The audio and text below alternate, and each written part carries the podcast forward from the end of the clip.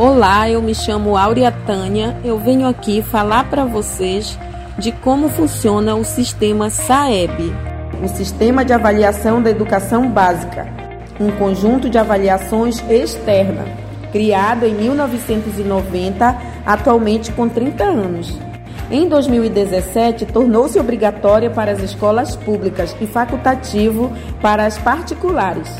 Em 2019, mudanças nas áreas de conhecimento entraram em vigor, como ciências humanas e ciências da natureza, contemplando também a educação infantil, além do fundamental e médio já avaliados.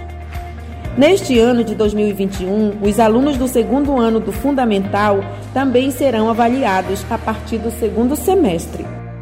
E o ensino médio, antes contemplado somente com terceiro e quarto anos, agora para o primeiro ano, em concordância com o novo ensino médio, como alternativa para o ingresso no ensino superior.